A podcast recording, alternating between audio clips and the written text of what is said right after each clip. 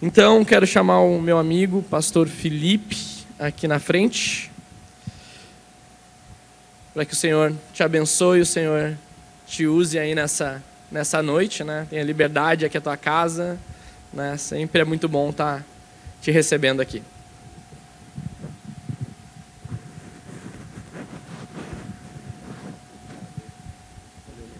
Não tem medo, né?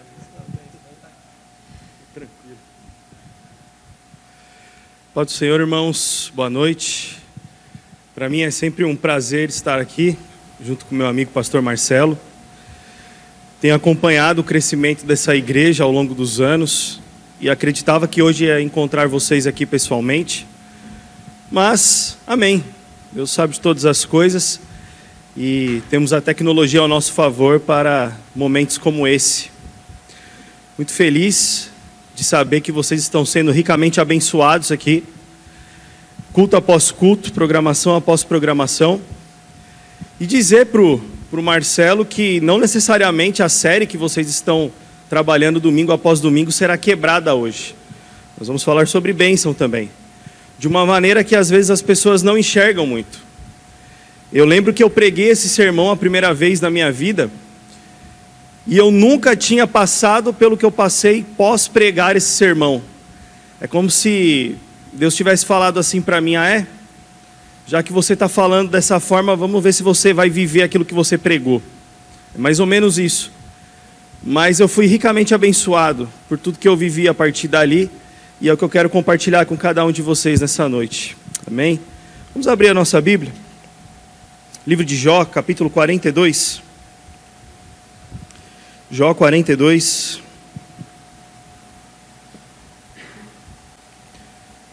a partir do verso 1.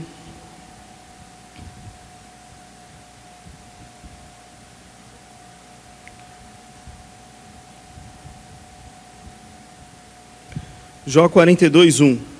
Então Jó respondeu ao Senhor: Sei que podes fazer todas as coisas, nenhum dos teus planos pode ser frustrado. Tu perguntaste: Quem é esse que obscurece o meu conselho sem conhecimento? Certo é que falei de coisas que eu não entendia, coisas tão maravilhosas que eu não poderia saber. Tu disseste: Agora escute e eu falarei. Vou fazer-lhe perguntas e você me responderá. Meus ouvidos já tinham ouvido a teu respeito, mas agora os meus olhos te viram. Por isso menosprezo a mim mesmo e me arrependo no pó e na cinza. Eu quero falar nessa noite sobre a bênção do sofrimento. É estranho, né? Parece meio paradoxal, meio contraditório, né? A bênção do sofrimento. Será que sofrer, de fato, pode se transformar numa bênção nas nossas vidas? E foi o que eu falei, né? Eu preguei esse sermão, desci do altar naquela noite, há mais ou menos pouco mais de cinco anos atrás, quando eu falei a primeira vez, e a partir dali eu comecei a atravessar a fase de maior sofrimento na minha vida. E é como se Deus estivesse falando para mim, aí, você falou para os outros, e agora, você vai viver o que você falou? E foi uma experiência que eu gostaria de compartilhar com os irmãos essa noite. Porque nós estamos vivendo um cenário de sofrimento. Nós não estamos reunidos aqui hoje porque nós estamos sofrendo. Nós estamos sofrendo com algo que foge do nosso controle, com essa pandemia que a cada dia que passa a gente acha que vai ter um fim e não tem um fim. Parece que a coisa só piora, piora, piora, piora. E quando nós achávamos que estaríamos todos juntos reunidos novamente, sem nenhum tipo de preocupação, sem nenhum tipo de problema, cá estamos nós de novo, mais uma vez online, divididos e separados. Isso sem falar nas perdas, perdas de pessoas que faleceram, entes queridos que se foram, amigos, colegas, um cenário de econômico difícil, pessoas que perderam emprego, pessoas que estão tendo dificuldade de sustentar as suas famílias. É sofrimento de todos os lados. Nós vemos pessoas vivendo nas ruas em um número que cresce cada vez mais. Pessoas pedindo no farol. Né? A igreja aqui eu sei que faz sempre trabalhos de distribuição de alimentos, tenho acompanhado mesmo que a distância.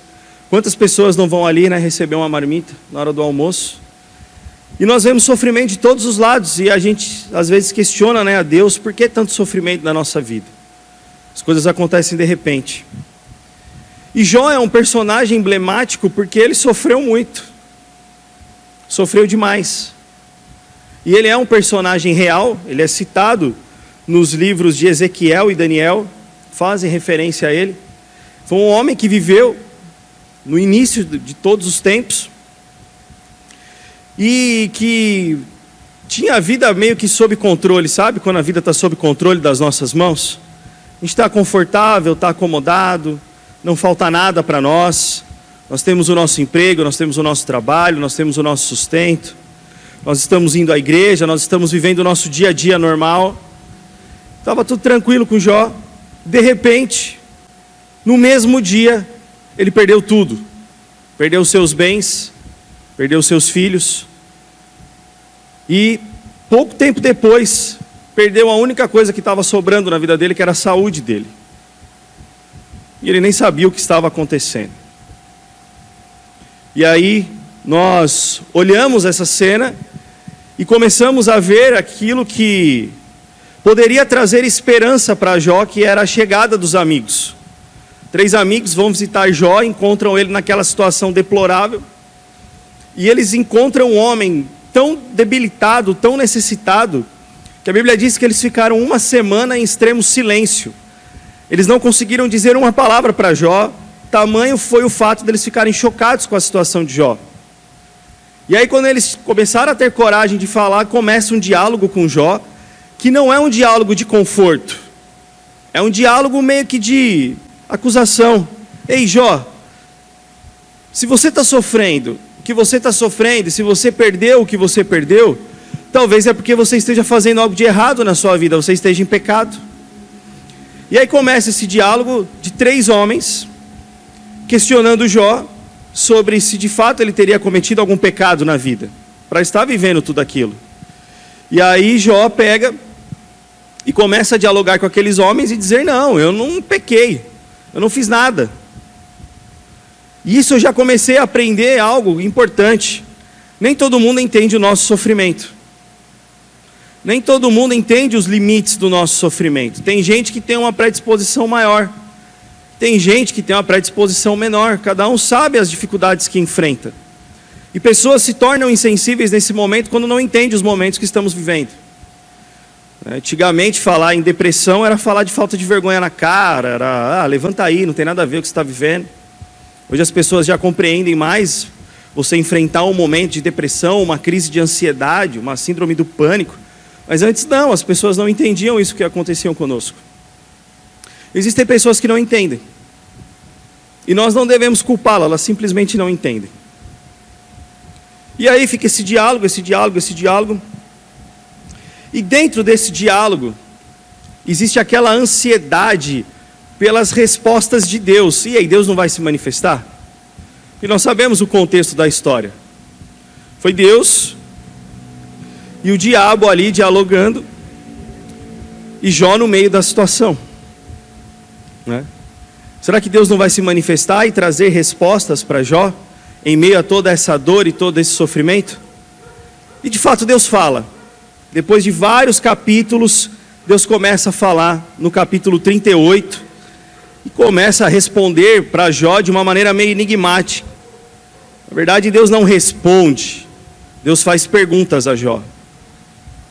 E em meio a essas perguntas que Deus faz, Jó volta no capítulo 42 e se manifesta mais uma vez. E aqui, no capítulo 42, o texto que eu li, que eu começo a entender que sofrer, de fato, quando visto pelos olhos da fé, podem se tornar uma ferramenta de Deus para nos abençoar. Nada é em vão nessa vida. Nada do que nós passamos é sem sentido ou sem propósito. Lá em Romanos capítulo 8, versículo 28 diz que todas as coisas cooperam para o bem daqueles que amam a Deus, daqueles que foram chamados segundo o seu bom propósito. Porque aqueles que de antemão conheceu também os predestinou para serem conformes à imagem do seu filho. Há uma obra de Deus em você, que é o forjar de Cristo no seu caráter, para que a luz do Senhor resplandeça neste mundo através da sua vida, e todas as circunstâncias cooperam para que Cristo seja forjado em você, inclusive o sofrimento. E quando eu olho para Jó, no capítulo 42, versículo 1, eu entendo a primeira bênção que o sofrimento me traz. Olha o que ele diz. Comecinho aí. Então Jó respondeu ao Senhor: Sei que podes fazer todas as coisas. Quem pode fazer todas as coisas? Somos nós. Nós estamos prostrados diante de um vírus que nós nem podemos ver. Nós não podemos fazer absolutamente nada. Quem pode fazer todas as coisas? Deus. E a primeira grande bênção que o sofrimento me ensina é que eu devo ser dependente de Deus. A minha autossuficiência, o querer resolver as coisas do meu jeito, na verdade não me levam a lugar nenhum. Me afastam do bom propósito de Deus para a minha vida. E eu vivi assim durante anos, anos e anos e anos da minha vida, quando eu tentei fazer as coisas do meu jeito e alcançar as coisas como eu achava que deveria ser. E eu venho de um lar cristão, gente. Eu cresci no ambiente da igreja. Eu ouvi sobre Jesus desde bebezinho. Aliás, acho que desde o ventre. Mas chega um momento da nossa vida que a gente fica tão envolvido na rotina que a gente começa a fazer as coisas conforme a nossa vontade, conforme aquilo que a gente acredita ser. E Deus quer nos chamar de volta. Volta que não é por aí. Volta que não é por aí. Volta que não é por aí. Mas a gente é meio teimoso, não é? E aí você já deve ter ouvido isso que o sofrimento é o megafone de Deus chamando a sua atenção e te trazendo de volta. O sofrimento quebra a rotina te tira do autocontrole, te tira da autossuficiência e começa a te colocar no lugar de dependência de Deus. E depender de Deus é bom ou é ruim? Ah, você vai falar que é bom, né? Mas quando a gente é autossuficiente, que nem eu, é bem ruim, né? É bem dolorido. Você começar a abrir mão do controle, né? Tem os meninos que vieram morar com o Marcelo aqui agora, né? Os novos filhos do Marcelo aqui, que a gente mandou lá de São Paulo. E eles pediram demissão do emprego, pediram, largaram tudo para trás. E eu vendo as fotos deles, Marcelo, vindo para cá, duas malinhas e se enfiando no ônibus e vindo. Eu falei, meu Deus. Eu, na idade deles, não ia fazer isso nunca. Porque eu lembro da cabeça que eu tinha quando eu tinha a idade deles. Eu não ia me permitir pedir demissão do emprego, pegar duas malas de roupa e mudar para outro estado pisando no meio desconhecido, né? Eles conhecem o Marcelo, conhecem o trabalho, né? Mas é tudo novo. E com a idade deles eu não faria isso. Porque eu ia falar: não, Deus, não é por aí, o caminho melhor não é esse. Como que eu vou viver se eu pedir demissão do meu emprego? Aí Deus fala: então tá bom, então deixa que eu te mando embora. Eu lembro que eu tive um emprego muito bom na vida, muito bom. E eu comecei a me orgulhar daquele trabalho. E eu fui mandado embora em três meses porque eu mandei um e-mail que eu não devia, por pura ignorância e inocência. Não fiz na maldade. E eu lembro que eu cheguei em casa todo envergonhado porque eu perdi o melhor emprego da minha vida. E eu fiquei chorando uns três dias assim. E eu lembro claramente que nesse terceiro dia eu ouvi a voz do Senhor dizendo: É o teu trabalho que te dava todas as coisas ou sou eu? É, Senhor. É o Senhor através daquele trabalho que eu tinha, que eu perdi. Não. Eu entendi o recado. Eu tinha colocado algo no meu coração que estava tomando o lugar de Deus na minha vida. E Deus queria me abençoar. E para Ele me abençoar, Ele tinha que quebrar essa autossuficiência que eu carregava comigo. Esse desejo de autocontrole de todas as coisas. E ali eu comecei a aprender sobre dependência de Deus. E depender de Deus é maravilhoso. Depender de Deus é muito bom. É. O Marcelo sabe o trabalho que a gente desenvolve no Ministério de Aconselhamento. E nós já estamos aí, há todo esse tempo de pandemia, vivendo só do ministério. Nós nunca vivemos integralmente do ministério. Eu e o City Nós começamos a viver integralmente do ministério quando a pandemia chegou. Não é contraditório? Mas ali nós aprendemos a depender ainda mais de Deus. E Deus sempre cuida dos seus filhos. Sabe por quê? Porque aí vem a segunda parte do versículo. Sei que podes fazer todas as coisas. Nenhum dos teus planos pode ser frustrado. Quando eu dependo de Deus, que é a primeira grande bênção do sofrimento, eu vou para a segunda grande bênção, que é o reconhecimento da soberania de Deus. Deus é soberano sobre todas as coisas. E quando eu tenho isso guardado no meu coração, eu entendo como Jó: nenhum dos teus planos pode ser frustrado. Os meus planos podem ser frustrados, mas os planos do Senhor não. E quando eu estou debaixo dessa dependência, vivendo os planos dele para mim, tudo vai dar certo. Eu não estou falando que vai ser extremamente fácil, extremamente saboroso, sem dores nenhuma. Eu estou falando de sofrimento. Às vezes, é necessário passar pelo sofrimento para atingirmos aquilo que Deus quer para nós, porque é no sofrimento que vem o amadurecimento. Eu vejo esses meninos tomando essa decisão de confiar na soberania de Deus, de vir morar aqui, porque eu vejo homens de fato que reconhecem dependência e reconhecem soberania de Deus naquilo que Deus está fazendo neles e vai fazer através deles.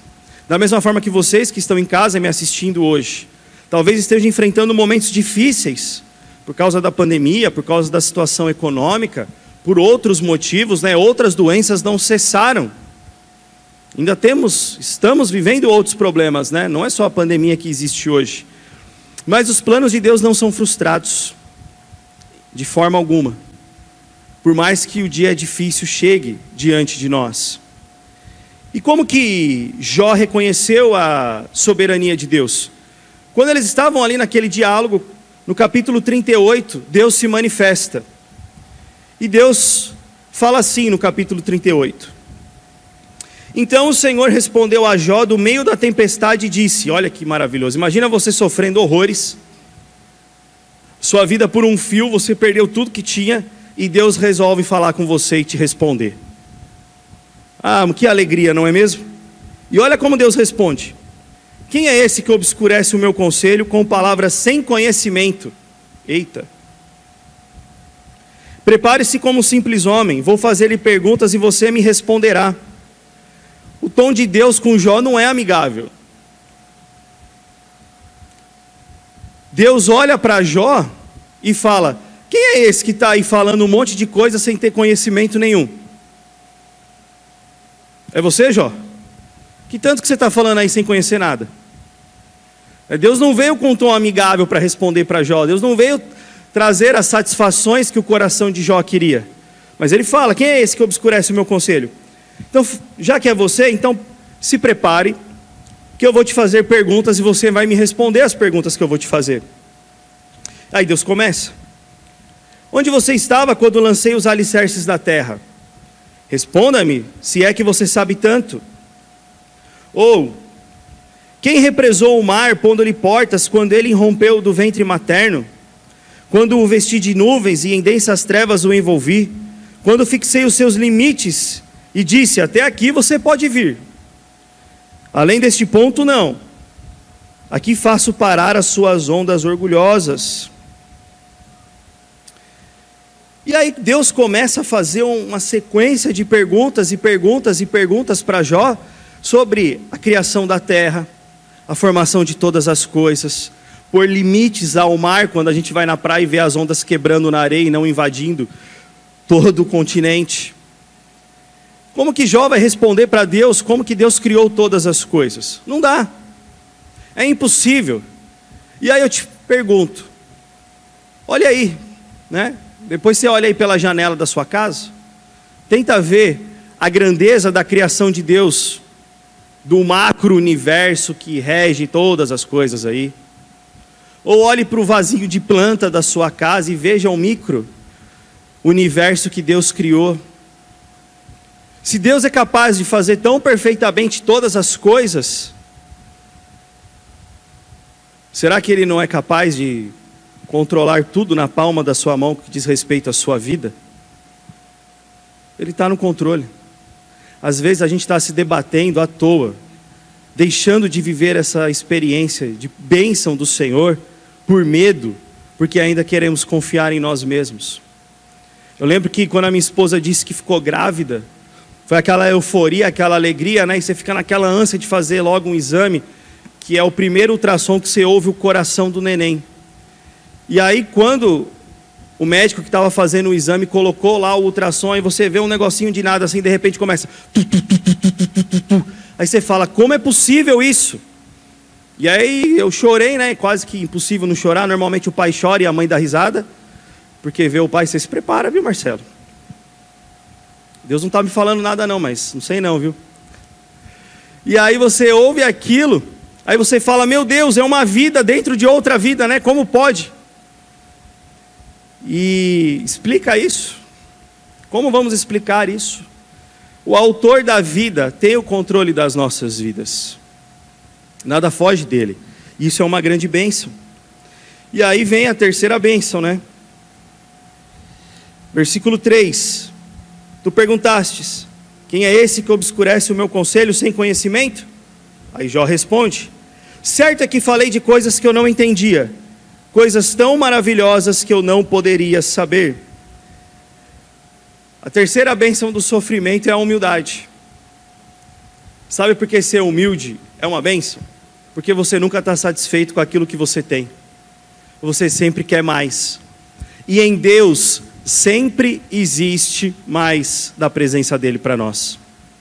Quando chegarmos na eternidade com Ele, a eternidade não será suficiente para revelar a grandeza de Deus para nós serão novidades e novidades eternas, mas que nós não precisamos esperar chegar lá, nós podemos desfrutar disso aqui. Quantas experiências maravilhosas eu comecei a ter quando meu orgulho foi quebrado e eu comecei a depender de Deus, quando eu reconheci a soberania dEle e quando em humildade comecei a buscá-lo cada vez mais. E buscar a Deus cada vez mais em humildade não é só simplesmente buscar a Ele que está nos céus, mas se relacionar com os seus filhos que estão aqui neste mundo. Nós crescemos em comunhão uns com os outros quando nós paramos para ouvir outras pessoas. Por exemplo, eu prego. Ah, eu não vou parar para ouvir Fulano falar porque eu falo melhor do que ele, o que, que ele pode acrescentar na minha vida? Sabe esse tipo de soberba?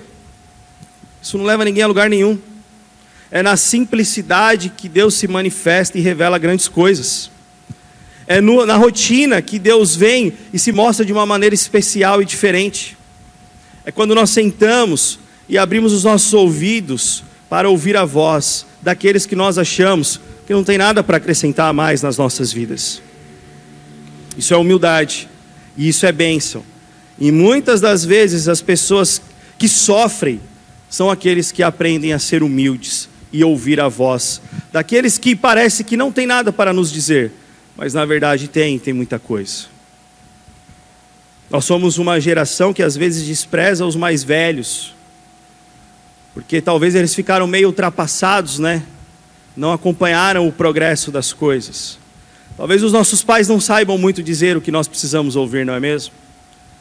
Acho que não, acho que é o contrário. Há muito a se aprender há muito que caminhar e há muito o que compartilhar com aqueles que nós achamos que nada pode oferecer para nós. E aí nós vamos dar o quarto passo, que Jó diz no verso 5. Meus ouvidos já tinham ouvido a teu respeito, mas agora os meus olhos te viram. E aí, para mim, a quarta bênção que o sofrimento traz na vida dos filhos de Deus é a intimidade com Deus. Vamos ser bem sinceros, quando tudo está legal, até vir para a igreja às vezes é um sacrifício, não é? Mas quando tudo vai mal, a gente encara qualquer campanha de oração, nem que seja de madrugada, 5 horas da manhã, a gente está em todas. Não é assim que funciona? Eu sei como é. Fiz muito isso. Eu não falo nada do que eu não tenha feito, fiquem tranquilos. Só que nisso a gente perde, e perde muito. Quando nós começamos a ler o livro de Jó, no capítulo 1, nós vemos que Jó era um homem íntegro e justo. A Bíblia diz isso. Jó era um homem íntegro e justo, a ponto de que ele sacrificava por ele e pelos seus filhos, porque porventura talvez os seus filhos tivessem pecado contra Deus. Olha a definição que a Bíblia traz sobre Jó: íntegro, justo e que mantinha aquilo que era determinado como adoração ao Senhor. Ele cumpria com os rituais. E aí você vai para o capítulo 42 de Jó, e aí você se surpreende, porque você abre o livro vendo um homem íntegro e justo, e termina o livro com ele mesmo dizendo que os meus ouvidos já tinham ouvido a teu respeito, mas agora os meus olhos te viram. Jó não tinha intimidade com Deus, ele conhecia um Deus de ouvir falar, um Deus que determinou que deveria ser adorado dessa, dessa e dessa forma, e ele cumpria dessa, dessa e dessa forma. Mas você não está aqui para cumprir rituais. Você não está aqui simplesmente para cumprir uma agenda. Você está aqui para se relacionar intimamente com Deus. E isso não é um privilégio do pastor Marcelo que se consagra para poder ouvir a voz de Deus. Não, é um privilégio seu. É um privilégio que você pode desfrutar hoje ainda mais aí da sua casa e começar a desenvolver essa intimidade com Deus. Jó, no começo do livro, era simplesmente um religioso. E agora, no final, ele é íntimo, porque ele pode dizer: Agora os meus olhos te viram. O deserto, ele não é um acaso, ele faz parte da agenda de Deus, porque é no processo do deserto, do sofrimento, da dificuldade, que o maná cai do céu, que a água sai da rocha, que as vestes não se desgastam é onde Deus se manifesta de uma maneira poderosa e especial nas nossas vidas. É onde Ele vem e supre tudo aquilo que precisamos, e o que de mais precisamos é simplesmente a Sua presença gloriosa em nós.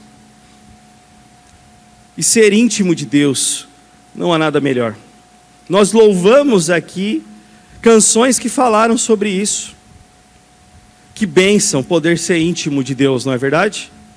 Se Deus para te atrair de uma maneira especial à sua presença, precisará te levar ao vale do sofrimento, ele o fará, e isso será bênção grandiosa na sua vida.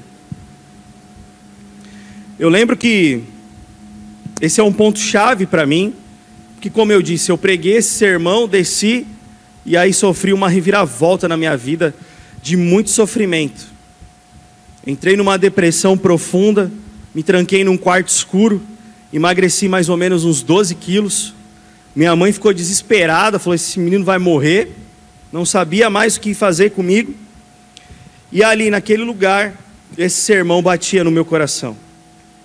Era um desejo gigantesco de me entregar uma vida pecaminosa, de revolta, ao mesmo tempo que essa palavra batia no meu coração. E aí?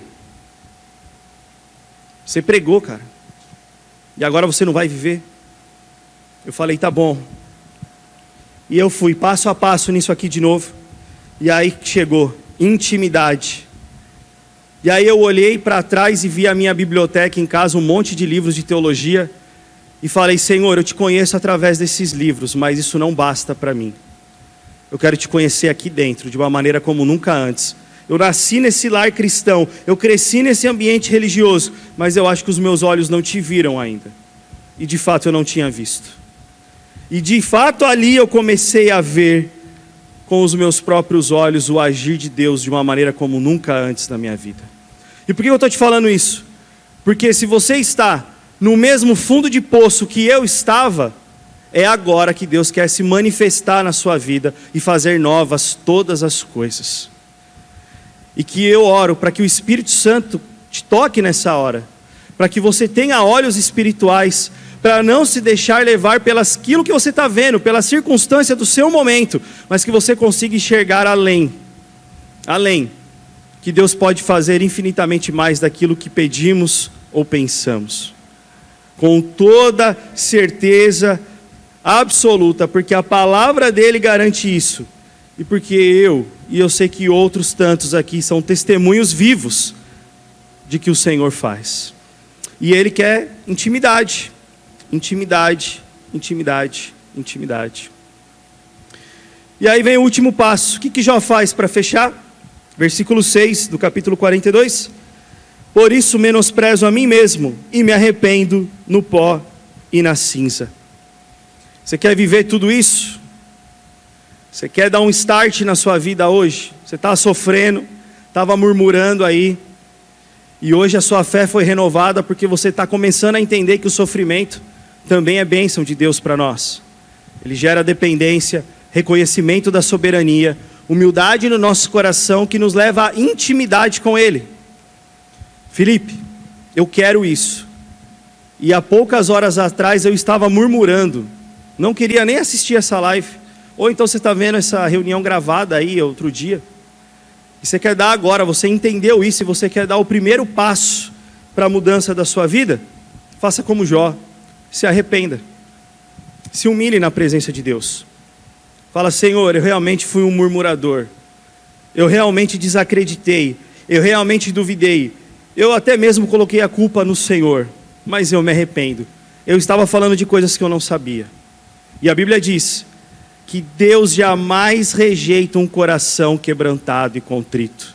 Que quando nós nos derramamos na presença dEle em arrependimento, Ele nos recebe de braços abertos. Ouve o nosso clamor, nos chama para si e cuida de nós. Que vida maravilhosa quando nós estamos debaixo dessa presença gloriosa do Senhor, não é mesmo? Eu creio que você nunca mais vai enxergar o sofrimento da mesma forma. Eu nunca mais enxerguei o sofrimento da mesma forma. E conheci pessoas do qual eu pude caminhar juntos que também não enxergaram mais o sofrimento da mesma forma. Então, algumas aplicações práticas aí para a gente finalizar. Primeiro, Deus merece o nosso amor, muito além das bênçãos que Ele pode conceder para nós. Então, não meça o amor de Deus por nós para aquilo que você está recebendo, porque se você está sofrendo, isso também pode ser o amor de Deus por você te trazendo de volta para Ele, para esse lugar de intimidade.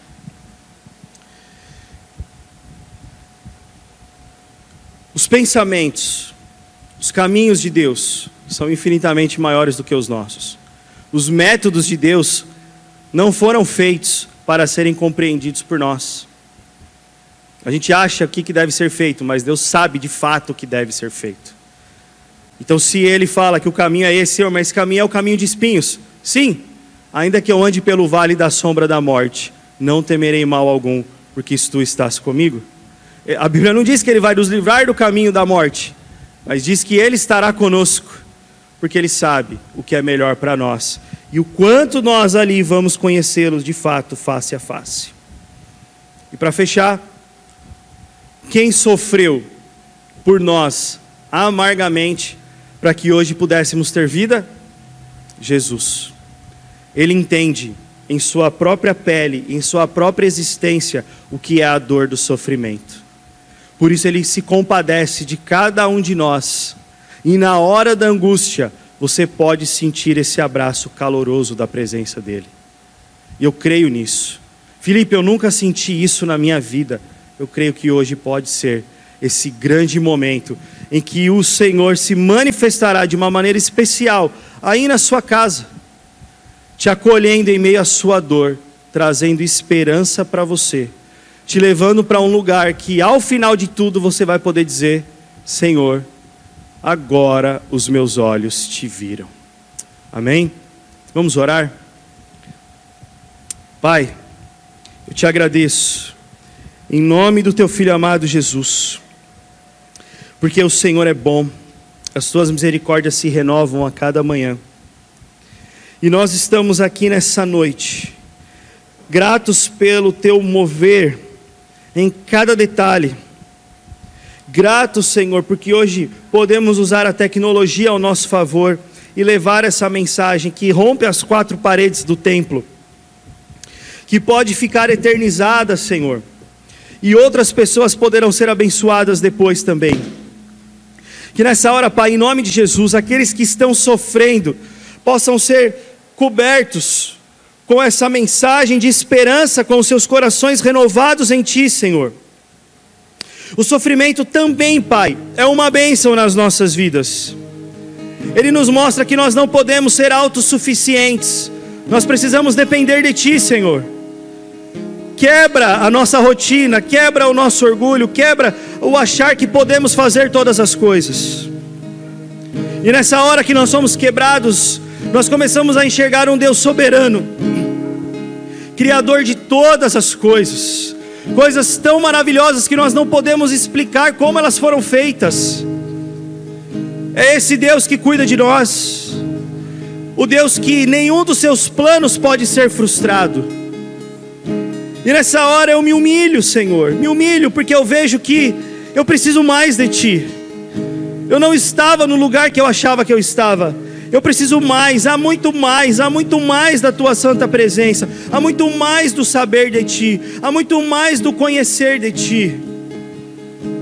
E é aqui que a intimidade começa a ser gerada nos nossos corações, e nós passamos a ser filhos, não que ouvem falar do seu pai, mas que os próprios olhos veem.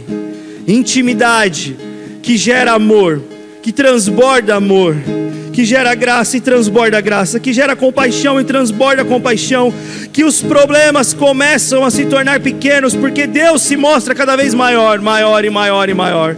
E nessa hora as nossas esperanças são renovadas, porque não será a pandemia que irá nos frear, não será o desemprego que irá nos frear, não é nada nesse mundo que pode nos separar do amor de Deus. Mas Felipe, e se a minha vida for ceifada por causa do que estamos vivendo? Eu tenho para te dizer que a, a morte não é o fim. A morte não é o fim, mas é o início da glória eterna com Cristo Jesus.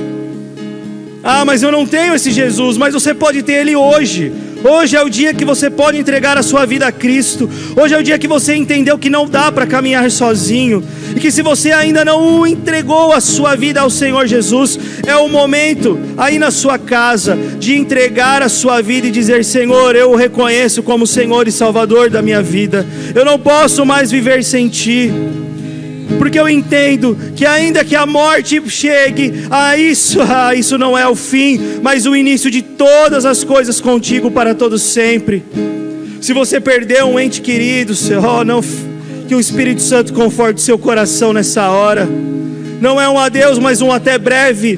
Logo estaremos todos juntos no grande dia do Senhor, onde não haverá mais morte, não haverá mais dor, não haverá mais lágrima Todas as primeiras coisas se passaram antes que se fez tudo novo.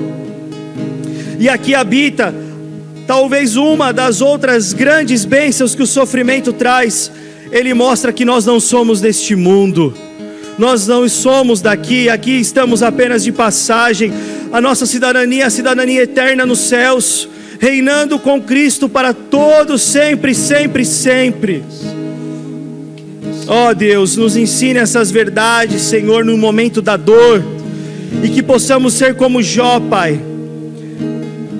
O final do texto, do capítulo 42 de Jó, diz que o Senhor restaurou todas as coisas na vida de Jó, e que a minha oração nessa hora seja, Pai, restaura todas as coisas na vida dos teus filhos nessa noite para a glória do teu nome, em nome de Jesus. Amém. Louvado seja Deus.